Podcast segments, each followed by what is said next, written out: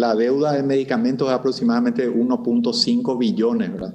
Eh, y, y, realmente es una inquietud nuestra. También se está haciendo una consideración a la posibilidad de una segunda sesión de deuda a la, a la banca privada. Eh, la primera ha sido muy exitosa y este, este año estaríamos culminando eso. El, la ejecución del presupuesto actual es del 36%. Con el plan de caja actual nosotros estimamos que podríamos estar alrededor de un, eh, de un 80% eh, de ejecución al final del año. Eh, el, creo que la, la, explicación respecto al fondo, una suerte de fondo rotatorio, eh, ya fue suficientemente detallada por el, por el ministro de Hacienda. Un acuerdo que, que hemos tenido, este, hemos conversado al respecto.